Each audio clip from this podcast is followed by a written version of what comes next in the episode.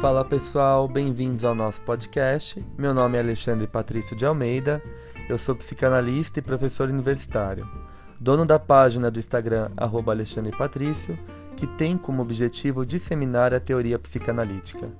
Nesse podcast, eu irei articular a psicanálise com temas cotidianos de forma leve e descontraída. Para isso, receberei convidados das mais diversas formações a fim de trocarmos experiências e ideias sobre os mais variados assuntos. Bom, eu vou trabalhar com um texto do meu orientador, é, o Alfredo Nafaneto, da PUC de São Paulo, do programa de Psicologia Clínica, e ele tem um texto chamado A Função Básica da Mãe e do Analista em Bion e Winnicott, com foco nos conceitos de Hevery e Holding. A gente sabe que Hever é um conceito muito famoso de Wilfred Bion, né, o analista inglês, continuador da obra de Melanie Klein e também muito original, que ultrapassou as ideias da Klein, inovou muito as ideias da Klein, principalmente o conceito de identificação projetiva como uma forma de comunicação inconsciente entre o paciente e o analista, né? Bion vai pensar muito as questões contratransferenciais, dando um outro olhar para a identificação projetiva, não só como um mecanismo de defesa, mas também como uma forma de comunicação inconsciente entre paciente e analista. Eu vou falar um pouquinho mais disso. E o conceito de holding do Winnicott, que é um conceito belíssimo, importantíssimo para a clínica, para a gente pensar o um manejo. Né? Toda vez que a gente fala de Winnicott, clínica psicanalítica, a gente pensa, a gente lembra do holding, tá? Bom, esse artigo foi publicado na Revista Brasileira de Psicanálise, no volume 45, número 3, de 2011. Então, é, a Revista Brasileira de Psicanálise, infelizmente, é paga. Para vocês terem acesso, vocês têm que comprar esse volume no site da revista, na Sociedade Brasileira de Psicanálise de São Paulo. Tá bom? Bom, então esse artigo, ele vai tratar um pouco desses dois conceitos que são nucleares da psicanálise inglesa, né? Hevery do Bion e Holding do Winnicott. Infelizmente, a gente tem autores que acabam, é, não só autores, né, psicanalistas que acabam misturando muito esses conceitos, confundindo a compreensão dos dois, às vezes falando que é a mesma coisa. Ah, é, Hever está para o Bion, assim como Holding está para o Winnicott, e não é a mesma coisa.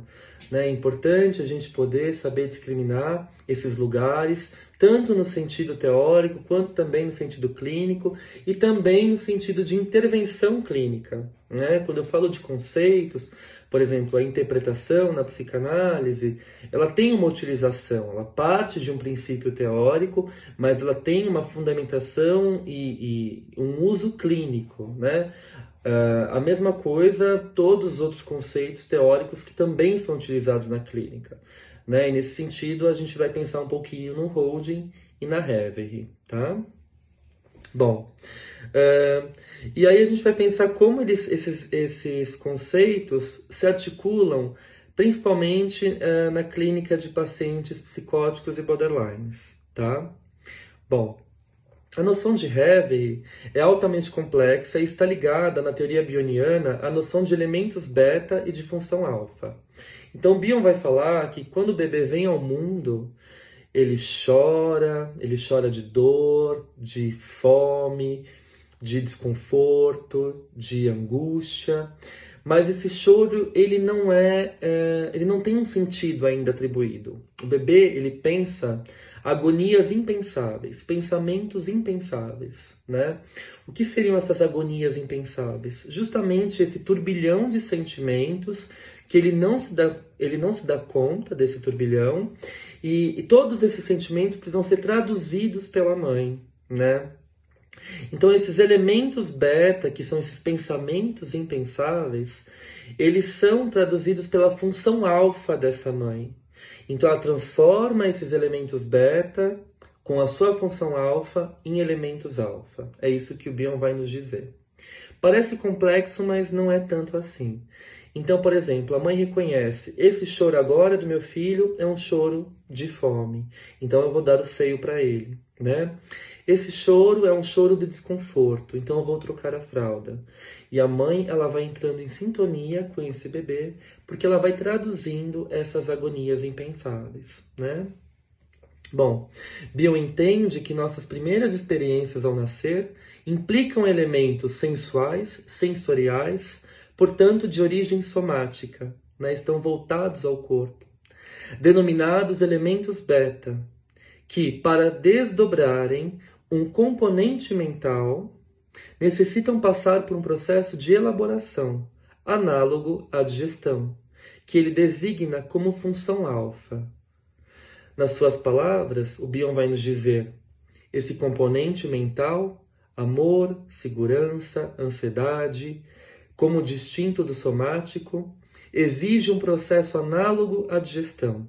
Ele diz isso em 1962. Ou seja, se o bebê sente um mal-estar somático, difuso, indefinido, que numa mente adulta poderia ser traduzido como medo de morrer, essa sensação obscura e apavorante, para adquirir contornos e significados mentais para o bebê, dependerá de uma digestão a ser realizada. Nesse exemplo, podemos dizer que o mal-estar difuso é um conjunto de elementos beta que, quando digeridos, transformam-se em elementos alfa, ganhando então uma forma imagética e verbal. Né? Bom, elementos alfa podem ser usados para pensar, armazenar, memorizar e sonhar. A função alfa abstrai a concretude das impressões sensoriais. Então, para o Bion, essa função mental exercida é, é, pela mãe, né, essa função alfa que vai traduzir essas agonias impensáveis, cria aí um, uma capacidade do sujeito é, de começar a pensar, memorizar, sonhar, né? Porque elas vão sendo traduzidas, esses sentimentos que são somáticos, que são corporais, eles vão sendo sentidos, eles passam para instâncias mentais. Então eles podem ser memorizados, eles podem ser simbolizados, tá? Bion entende que a mente primitiva do bebê é inicialmente incapaz de realizar esse tipo de depuração, de transformação, né? Dependendo, portanto, do adulto criador. Os elementos beta são então, segundo eles, é, segundo ele, né, evacuados sobre a mãe na forma de identificações projetivas massivas, né?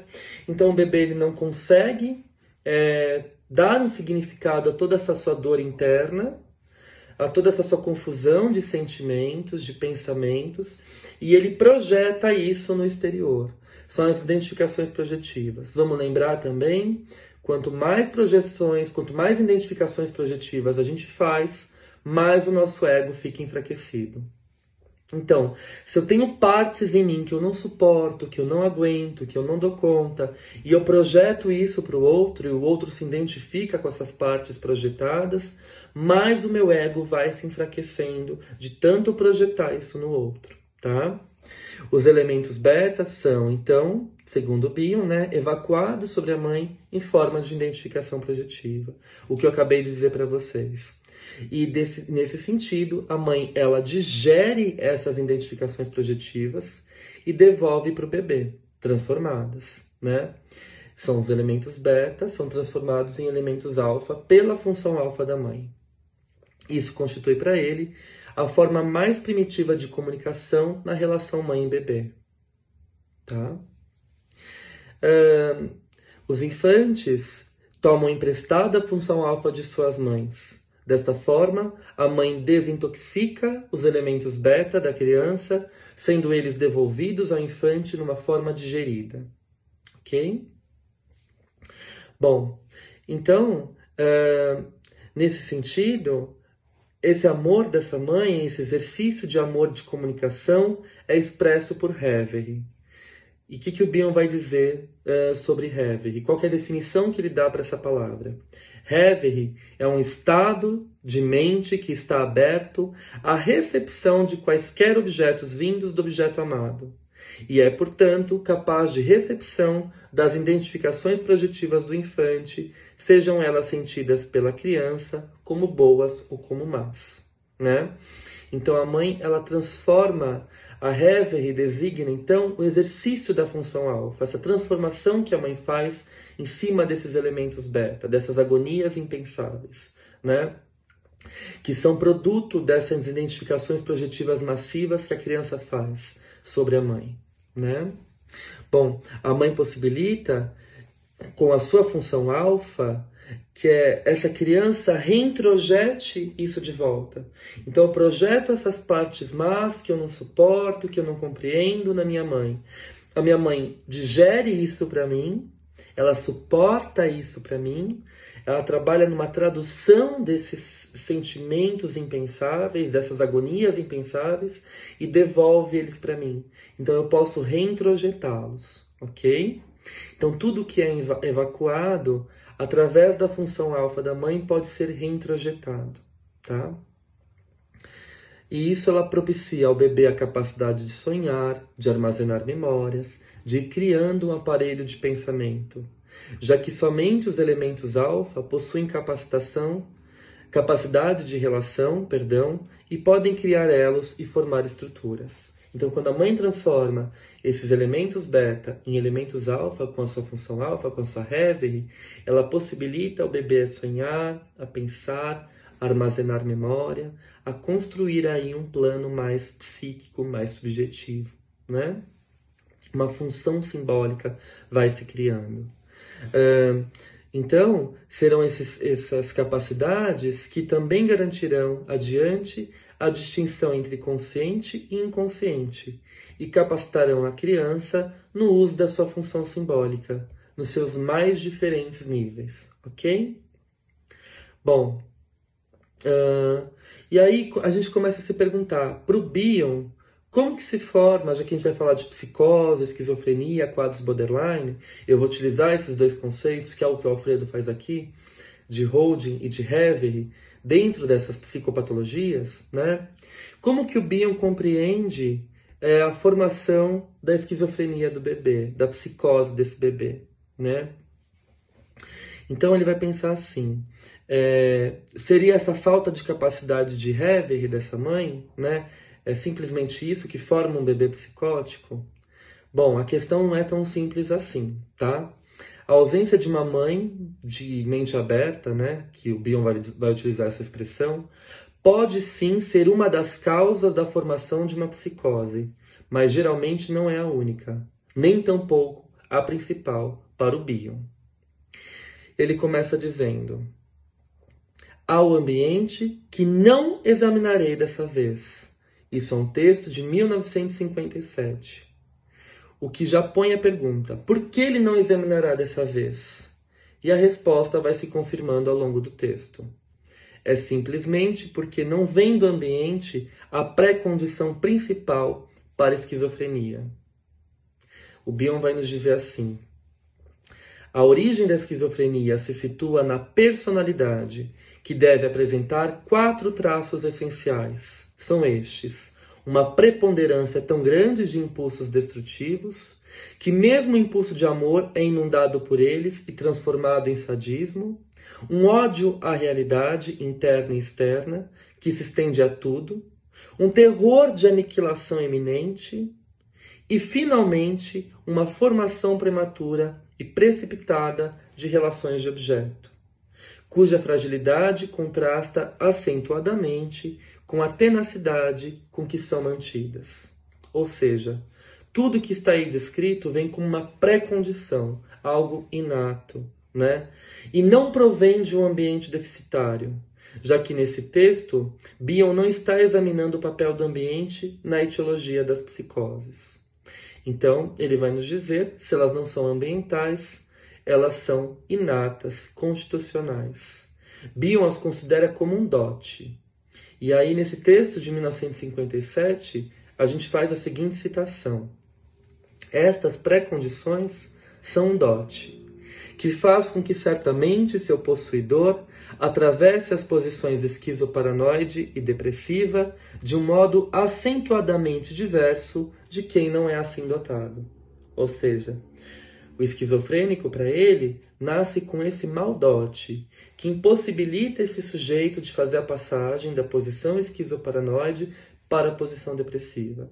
Ele não consegue introjetar o que o ambiente, o que o cuidado externo lhe oferece de bom. Ele destrói. Ele destrói porque ele nasce com esse maldote, digamos, tá? Ou seja, por serem mal dotadas, certas crianças já trazem uma propensão à esquizofrenia, que as torna diferentes das crianças normais. O bebê com propensão esquizofrênica ataca sadicamente o peito materno e cinge os objetos e partes da sua personalidade, especialmente aquelas ligadas à percepção, por conta das, do, seu, do seu ódio à realidade externa. Então, é um bebê tomado de destrutividade, e nesse sentido, Bion se aproxima muito da teoria kleiniana, né, porque a Klein vai nos dizer: se o bebê ele nasce com uma inveja inata, muito grande, ele destrói o objeto bom e ele não consegue introjetar esse objeto bom. Então ele sempre fica aprisionado na posição esquizoparanoide, né? Ele não, ele não atravessa angústia de culpa, ele não se responsabiliza pelos ataques sádicos, né? Porque essa inveja inata impossibilita esse sujeito da introjeção do objeto bom, ok? Tá bom? Bom, como a live é live não, né? Olha lá o ato falho. Como essa aula vai ficar gravada, vocês podem acessar diversas vezes e se vocês não entenderem, me mandem dúvidas e comentários também por direct, tá? Eu vou tentar responder na medida do possível. Bom, uh, sendo assim, uh, esse bebê ele não tolera os elementos alfa e sua imaterial capacidade de produzir elos, ligações e pensamentos. Para o bebê com propensão à esquizofrenia, de muito pouco adiantará nesse sentido uma mãe de mente aberta, capaz de reverie, já que ele tenderá a destruir todo o trabalho elaborativo por ela realizado. Bom, então é importante a gente pensar que, para o Bion, o esquizofrênico nasce com esse maldote. É uma questão muito mais constitucional do que ambiental. Ok?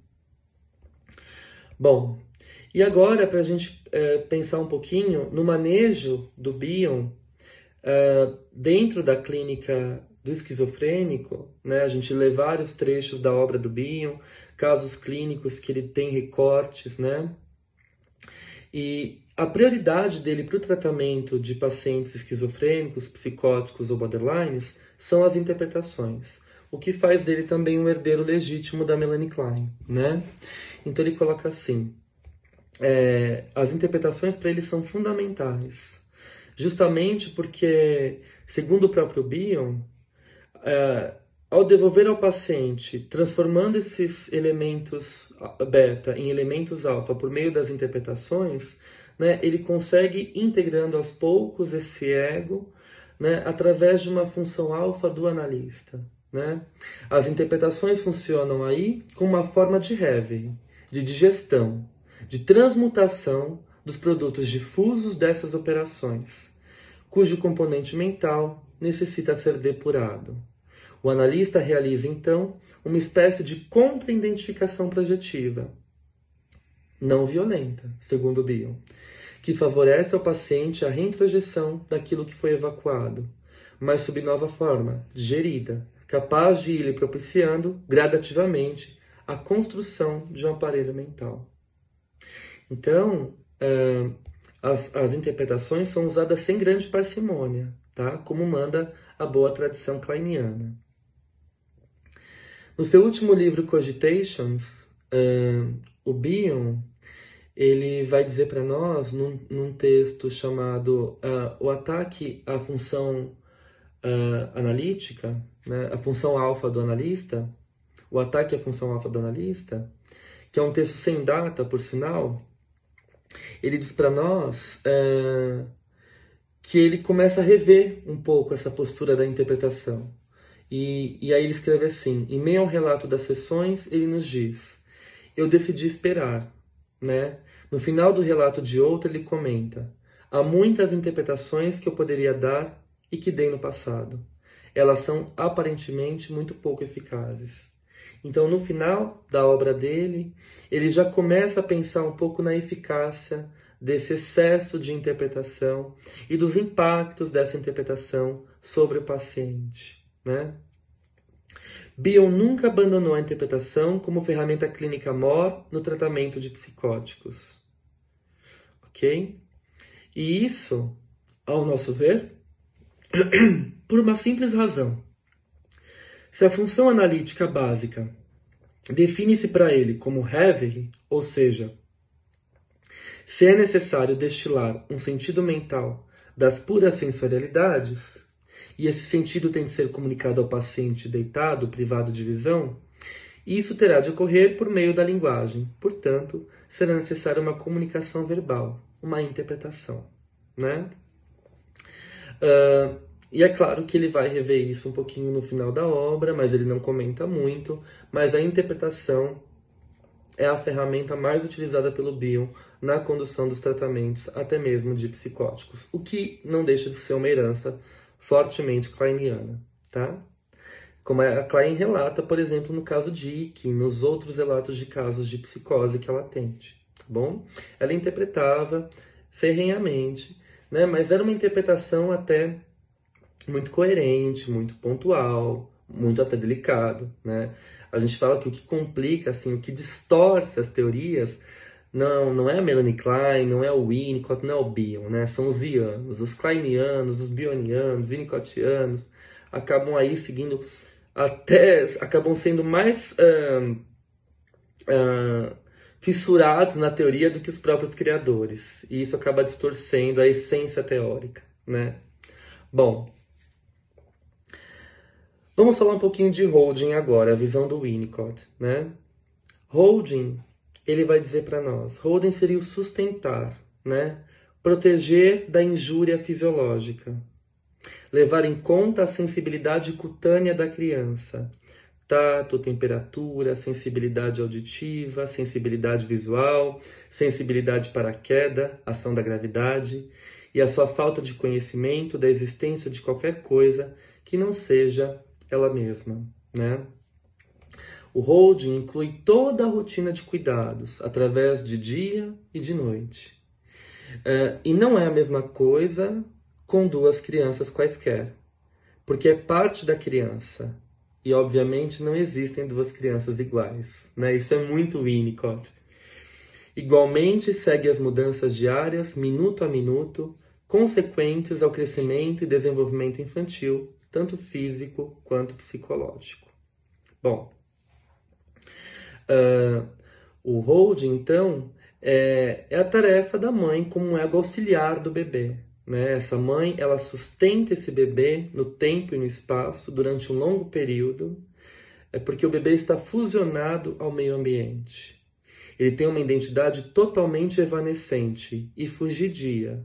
E dependendo desse cuidado materno, é como uma forma de manter minimamente a sua continuidade de ser.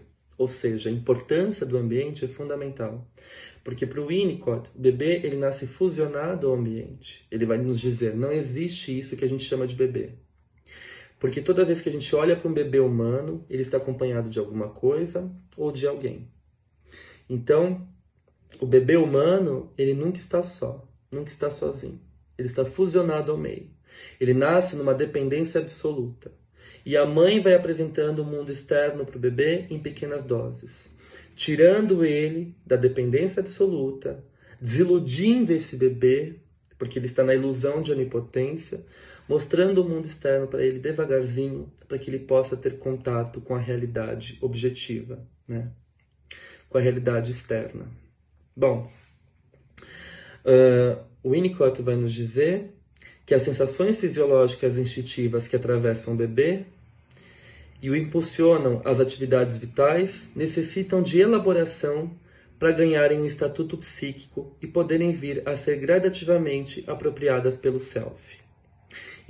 Está incluso aí os impulsos agressivos destrutivos, né? E as experiências de prazer e desprazer que virão formar a sexualidade infantil.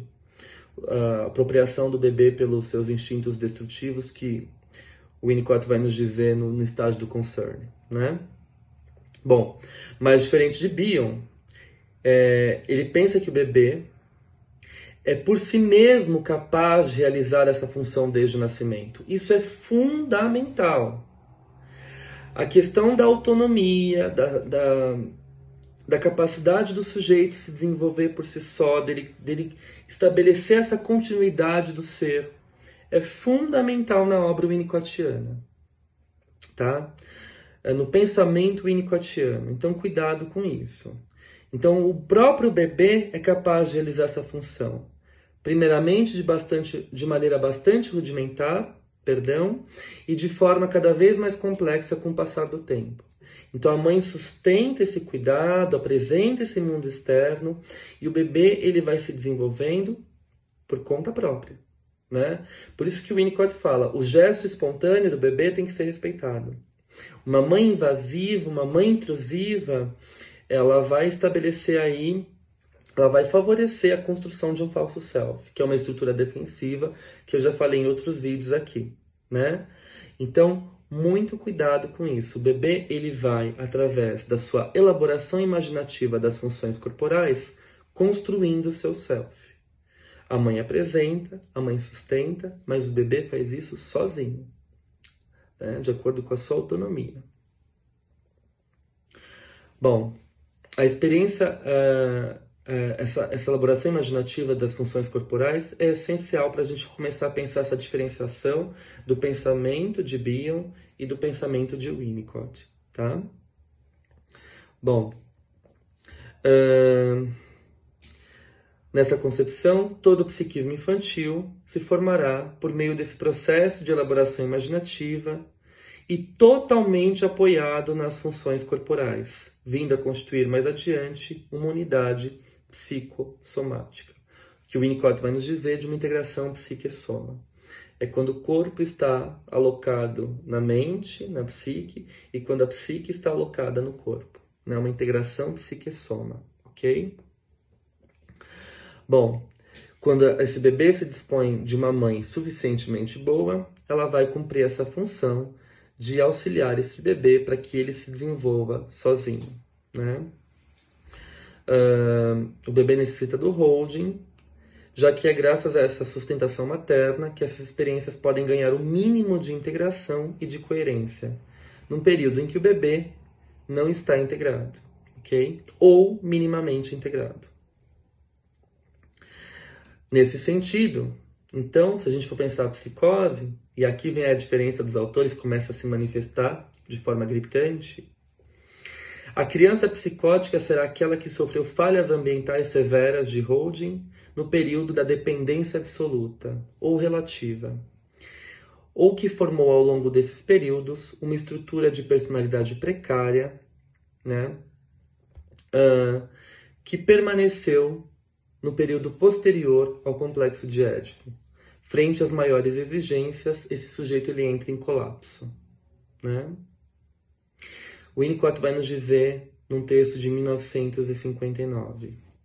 O termo psicose é usado para significar ou bem que enquanto infante o indivíduo não foi capaz de atingir um grau de saúde pessoal que dá sentido ao conceito de complexo de Édipo, ou bem Alternativamente, que a organização da sua personalidade continha fraquezas que se revelaram por ocasião da solicitação máxima da condução do complexo de Édipo. Ok? Bom, então, esse indivíduo, ele que vai ter esse núcleo uh, psicótico, que vai formar esse adoecimento psicótico ou borderline, teve essas falhas de sustentação ambiental. Né? Por isso que o Winnicott trabalha com a regressão. O indivíduo ele pode regredir através da sustentação, do cuidado, do, do manejo do analista, né? da sustentação do setting terapêutico, do acolhimento desse ambiente seguro, o paciente ele regride e ele retoma aquela fase que ficou congelada, onde teve a falha ambiental. Né? É... Bom, por aí a gente vê que, ao contrário de Bion, Winnicott é, não vai dar tanta importância, tanta ênfase aos componentes inatos constitucionais presentes na constituição da esquizofrenia.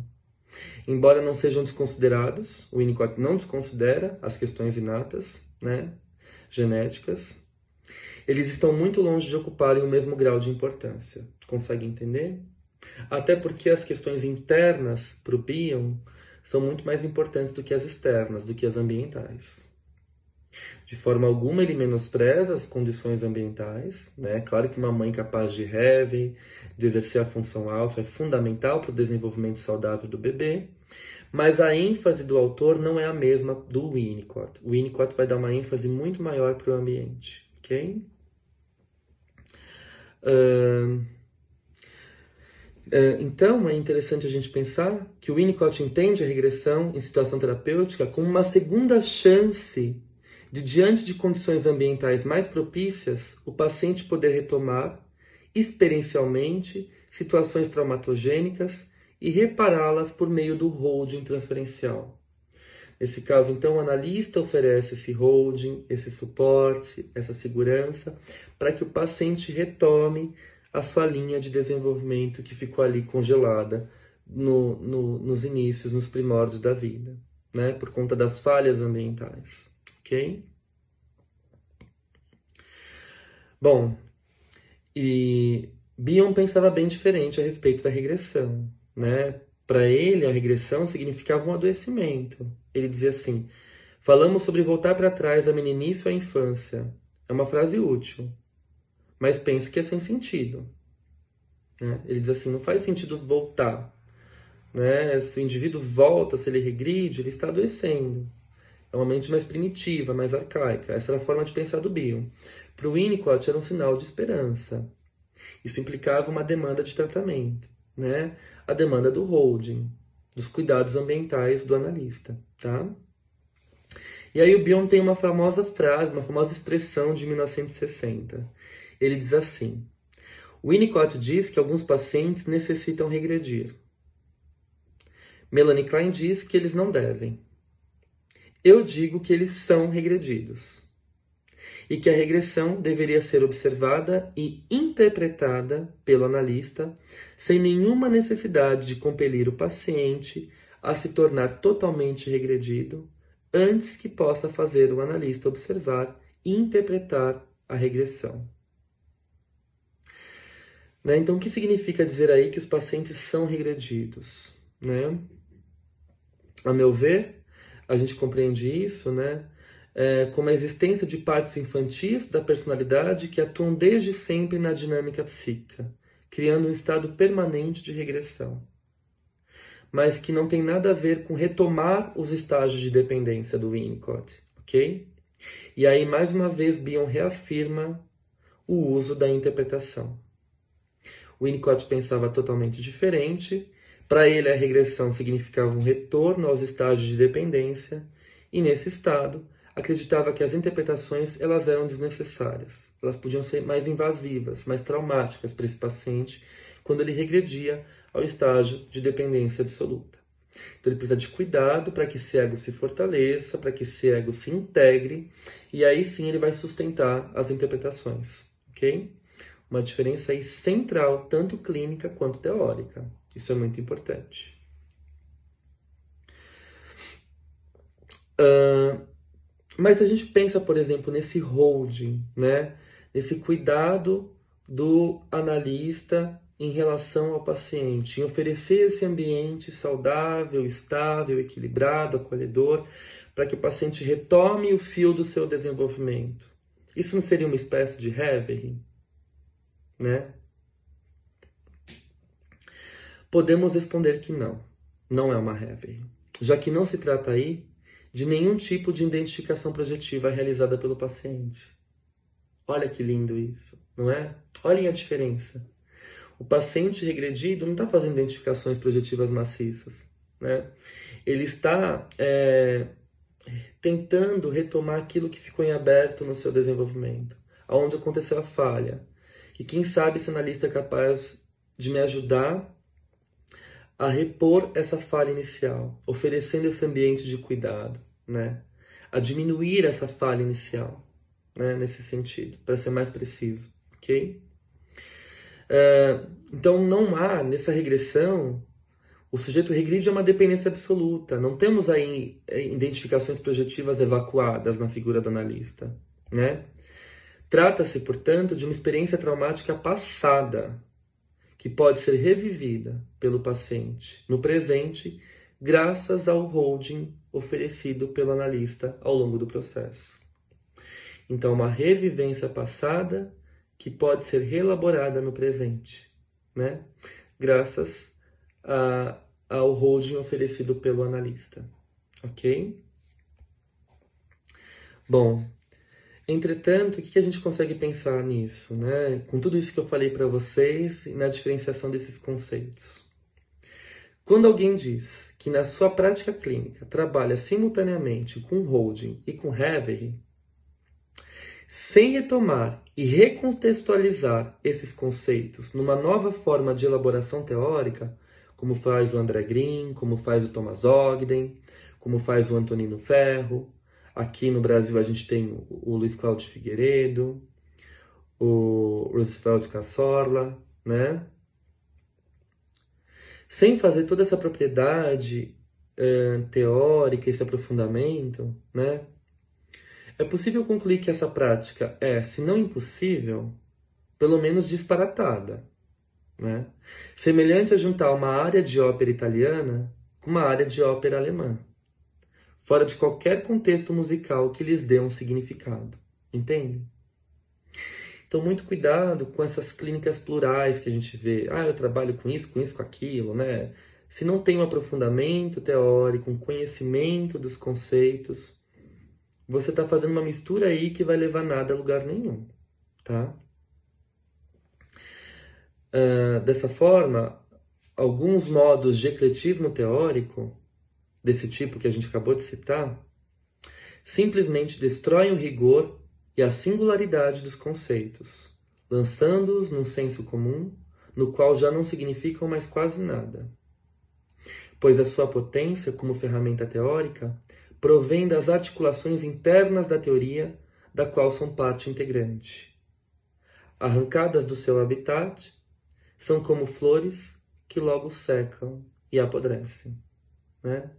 Então é interessante a gente pensar, esse texto do Alfredo é belíssimo, eu recomendo a vocês a leitura, recomendo a leitura dos textos do Bion, né? Tem um texto do Bion que eu gosto bastante, que é a diferenciação entre a personalidade psicótica e a personalidade não psicótica, que está naquele livro Melanie Klein Hoje, volume 1. É um texto muito enriquecedor do Bion, de 1957, tá? Vale a pena vocês lerem. Bom, vale a pena vocês lerem Natureza Humana do Winnicott, da Pediatria Psicanálise, né? Uh, recomendo também que vocês leiam Ataques ao Elo de Ligação, do Bion, né? Que é um texto também incrível. Enfim. Hum, é isso. Tem muito material aí para ler. Cuidado quando a gente vai fazer essas aproximações teóricas, isso pode dar uma mistura que leva a nada a lugar nenhum, se a gente não manter o rigor, a propriedade desses conceitos, né?